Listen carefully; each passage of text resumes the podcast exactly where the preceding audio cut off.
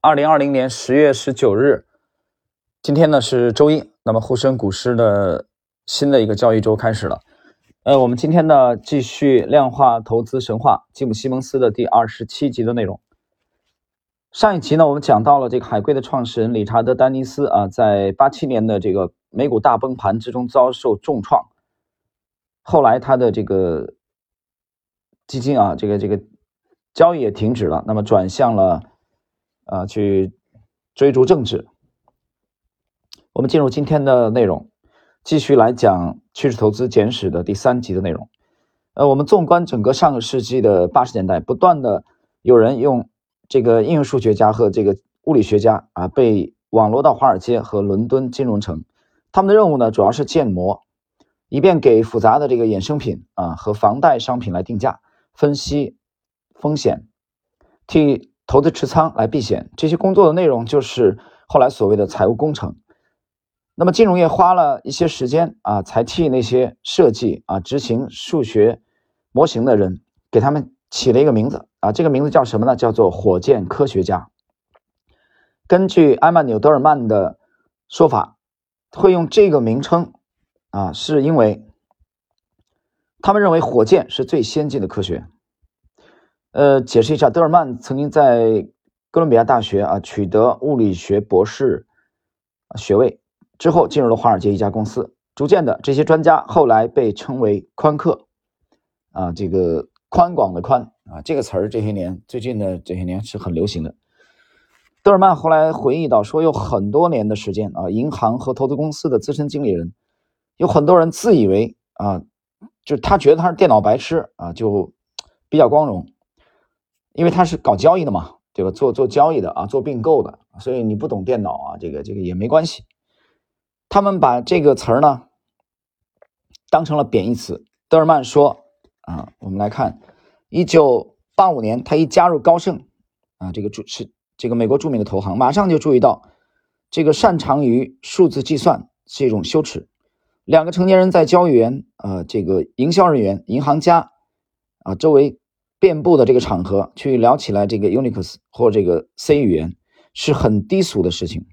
你身边的人会把目光转移。德尔曼在他的自传啊，一个这个计量金融大师啊，在华尔街，在这这个书中这样写到的。那么对电脑人的怀疑呢，其实还是有渊源的。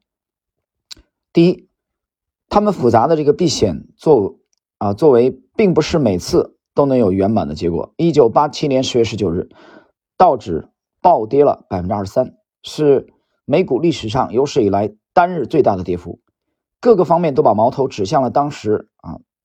广为流行的这个证券组合保险，那是一种避险的手段。投资人的电脑一度监测到下跌的迹象，就会自动的卖出股票指数期货，以免损失更大。当然，卖出持仓。会让价格跌得更深，然后又会触发电脑继续啊卖出，最后一跌到底。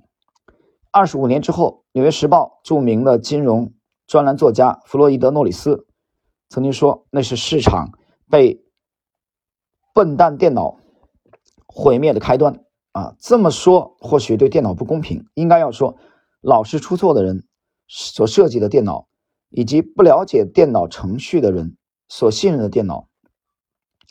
那么，所谓也就是电脑正嗨，但是人脑已经退化了。上世纪八十年代，证明某些参差不齐的数学的结构啊，被称为了分形啊，分形和自然界的不规则非常相似的。本华曼德伯教授主张，金融市场也有分形，他的理论意味着市场的意外事件远多于普遍的认知。这是高性能电脑产生的复杂电脑模型之所以被怀疑的另一个原因。曼德伯的研究是由这个交易员这个转化为作家啊，转变为作家的这个塔勒布，大家应该读过塔勒布的呃这个著作啊，比如《反脆弱》这几年很流行啊，塔勒布。那么等人的观点而得到强化，受欢迎的这个数学工具和风险模型，并不足以让投资人对应啊去这个对付啊应付大规模难以预测的偏离历史规律的事件。偏离现象会发生的太频繁，远超过大多数模型的这个理解。由于这些顾虑，那么负责去修补模型和电脑的人通常不被允许交易或投资，只担任在旁边辅助的角色，帮忙啊帮助这个银行和投资公司里的这个交易员以及重要人士。一九七零年代，伯克利经济学教授巴尔罗伯森。开发了量化模型，用来追踪影响股票的因素。他并没有利用模型去交易赚钱，而是把模型卖给了其他投资人，协助他们来预测股市的涨跌。爱德华·索普是近代第一位用量化策略做大笔投资的数学家。他原本是个学者，曾经跟资讯理论啊，就是信息论的。这个发明者就是信息论之父克劳德·香农，这个我们之前节目有个介绍啊。我们谈到这个爱德华·索普的时候，那么拥抱约翰·凯利的这个就是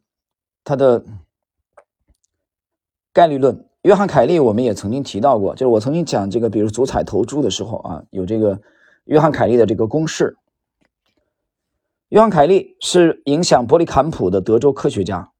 索普先是把他的才能应用于赌博，在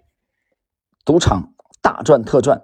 让他备受瞩目，也迎来了一本畅销书《战胜庄家》啊。索普的这个这这部书是他的成名作啊，很有名。呃，那么书里面描写他深信系统化，以这个规则为基础的赌博策略，也勾勒出他的远见，在几率赛局当中，如果能善于利用胜算的变化，就能取得上风。啊，其实它指的就是概率啊，这一点大家应该知道一个很这个古朴的啊一个一个故事，就是其实最最初级的这个博弈论的啊例子，大家记得这个田忌赛马啊那个故事上等马、中等马、下等马啊，那其实就那里边就有最朴素的啊这个博弈论的啊这个雏形。一九六四年，索普把注意力转移到了全世界最大的赌场华尔街。在读了技术分析相关书籍，还有本杰明·格雷厄姆和大卫·多德的著作，给基本投资打下基础的证券分析之后，他对大多数人所知道的竟然这么少感到很吃惊，但也深受鼓舞啊！他为什么深受鼓舞呢？第一个很吃惊，这这这些人怎么懂得那么少？为什么深受鼓舞？你由于你懂得很少，所以我们这样的人有机会啊！所以这是当时爱德华·索普的心理。他在自传啊，这个赌神也是股神啊。这本书这几年还是啊，这本书这几年卖的还是可以的。但是我在去年曾经读过这本书啊，我对这本书的评价很一般，很一般。买到以后大概没多长时间，我就把这本书呃处理掉了。我觉得这本书这个盛名之下啊，其实难副，或者说由于我的水平有限吧啊。我觉得那里边描写巴菲特的几段还挺好看啊，其他的我没有读出，就是我没有什么明显的收获。从他这部书里边啊，就是赌神也是股神，在国内好像也被炒的沸沸扬扬。去年，那么索普呢锁定认股权证啊，这种权证的持有人有权以约定价格来买进股票，他开发出一套公式来判定权证正确的价格是多少，然后他就能马上找出市场啊被错配的权证。他在一台惠普九八三零电脑来写程序，用他的数学公式买进相对低价的权证，卖出相对高价的权证，避免他的投资组合在更大的市场波动中啊受到影响。上个世纪七十年代，索普帮忙主导了一支名叫普林斯顿新港合伙的避险基金，获利丰厚，吸引了许多的这个名人来投资啊，包括演员保罗纽曼啊，这是美国著名的演员。好莱坞的制片罗伯特·埃文斯，编剧查理·考夫曼，他的公司用电脑写成的这个算法和经济模型来做交易，因为用电量太大啊，位于南加州的办公室永远啊都是热浪滚滚。啊。这个他他用电量，他还需要用电脑嘛，计算嘛，所以当时那时候那时候电脑，大家想象一下啊，上个世纪七十年代的电脑，那肯定是体积很庞大，这个耗电量很大啊，电脑也噪音也挺大。啊这个这个能想象的出来。那么索普的交易公式呢，是受到了一篇博士论文的影响。这个论文的发布者是法国的数学家路易·巴舍利耶。巴舍利耶呢，一九零零年为巴黎证券交易所的选择权定价发展出了一套理论。他所使用的方程式跟爱因斯坦后来解释花粉粒子布朗运动所使用的方程式很类似。他的博士论文解释股价的不规则运动，几十年来一直遭到轻视。只有索普等人看出那篇论文和现代投资的渊源。一九七四年，索普登上了《华尔街日报》头版，标题是“单枪匹马征服市场的秘籍”。电脑程序。一年后，他的财富暴涨。开一辆崭新的红色保时捷 911S，对他来说，用电脑模型来交易权证、选择权、可转债及其所啊其他所谓的这个衍生商品是唯一合理的投资方法。电脑模型是真实世界的简化版，就像能告诉你如何在一个城市从 A 到 B 的地图一样。他写道：“只要使用正确，你就能用那些规则来预知。”新的趋势会发生什么？持怀疑态度的人嗤之以鼻。有个人就告诉《华尔街日报》，真实的投资世界太复杂，无法简化为一个模型。虽然受到怀疑，但索普的基金规模到1980年啊末期已经达到了将近三亿美元。当时西蒙斯的大奖章的规模只有可怜的两千五百万美元。后来他旗下的这个基金啊卷入了垃圾债券。大王麦克米尔肯的交易丑闻啊，我这里解释一下啊，在那个年代，在当年，呃，七十年代这个麦克交呃这个八十年代啊，上个世纪，麦克米尔肯的这个垃圾债券啊，这个丑闻呢啊，在全世界都是一个一个重磅的事件啊，美国也是这样的，所以索普由于卷入了这个丑闻，没有办法。那么他的当当当时他希望成为投资啊一代宗师啊巨博的这个幻想破灭了。索普本人呢从未被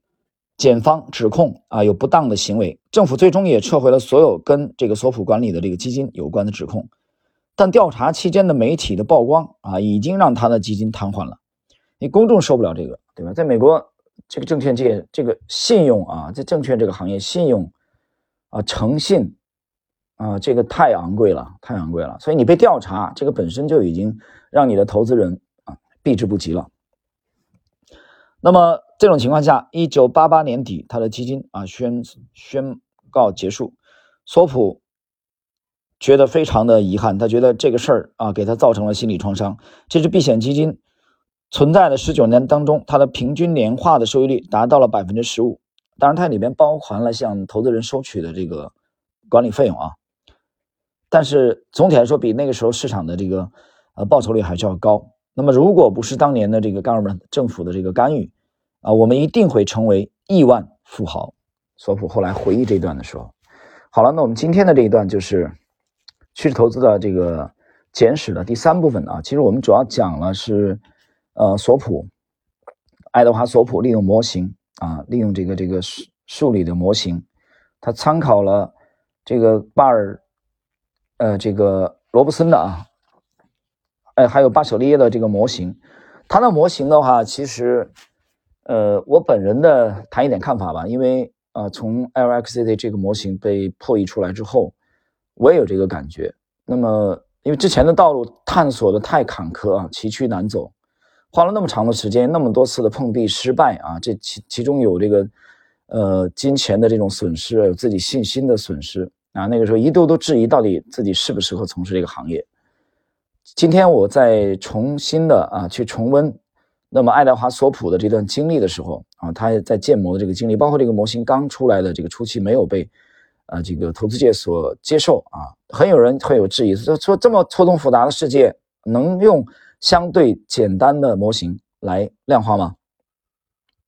我个人的体会是，呃，的确是存在的。这是我要讲的第一点，第二点啊，感想啊，这个第二点，这个探索过程啊非常崎岖。你即使是索普这样的天才啊，当然像我们这样的庸人啊，普通人，呃，可能会花很长的时间啊，我就花了十多年的时间不少于十二年的时间。那索普由于是天才啊，这样的，那么这种不世出的天才啊，可能用的时间就很短。但是对普通人来说，这条路的确太崎岖难走。但是不管怎么样，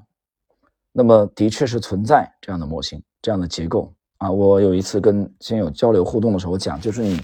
你到过这个金沙江边吗？对吧？有些人可能说没到过，没到过。你想象一下那个湍急的金沙江的江水，实际上在那个江面，这个江水覆盖之下的啊，它那个河床结构，那个潜在的那个结构啊，我用那个打一个比方。但大众呢，只能看到湍急的金沙江的江水或者大渡河的河水，啊，在咆哮，那个漩涡。但是你看不到，大众是看不到被大渡河的河水、金沙江江水所覆盖的啊，下方的这个江水河水下方的这个潜在的河床结构的。那么只有少数的人，才有可能啊去破译那个结构。但是这个结构的确是存在的。的确，这个结构的存在，并不是说你破译之后，你的每一笔交易百分之百的盈利。这个世界上没有任何一个模型啊，能保证你在所有的行情，比如说这个极高频的啊，几秒钟的这种交易，那么比如说几个月的这种交易啊，波段，那比如说几年的这种长线的交易，就是短中长的任何的交易，或者对任何的这个呃这个市场当中的任何的交易模型有百分之百的胜算，不可能的。我认为没有这样的模型存在。但是，这种模型存在的意义是，它把从之前杂乱无章的、胜率很低的交易，提大幅度提升到了啊一个相当高的成功概率。这样的模型的确是存在的。但这种模型的这个探索者，他的内心的信仰就是，实际上他内心是相信有择时的，择时的，听懂了吗？时间的时，选择的择。那么基本分析呢，就是典型的价投的话，它其实不择时的。对吧？它主要是择股。我举个例子，比如说浦发银行啊，它这个它这个定性定量分析后，他认为浦发银行现在这个位置是明显被低估的，那么他就买进啊，再下跌再买进，再再买进再下跌再下跌再买进。比如说上涨了，他可能还会买进，因为他觉得没有当前的这个啊浦发银行的估值没有呃达到它这个合理的估值，市场还是相对低估它了。这是基本分析的套路啊，价投的价值投资的套路，对吧？他不择时，那么比如十三买进，十五买进，十三跌到十一块，他还买进，十一块跌到九块八块，他还继续买进。他认为浦发银行的这个合理的股价啊，我举例子啊，不是个股推荐，我们整个这个系列，我所有的这个这个专栏里面的节目都不是个股推荐，我们只探讨策略啊，这个方法案例分析啊，有别人有人听了这个又去买浦发银行，不是这意思。那么。他认为浦发银行，比如现在合理的价格应该是二十元，所以他十一块进去，跌到八块继续买，八块跌到五块继续买，这是他的套路。但是至于说哪一天哪个月啊，要过大概要过多或者大概要过多久能到二十元，这个他不知道，他不知道这个，这是价投的呃特点，但也是价投的困惑。你也可以理解为是价投的难题，他没有解决这个问题，没有解决。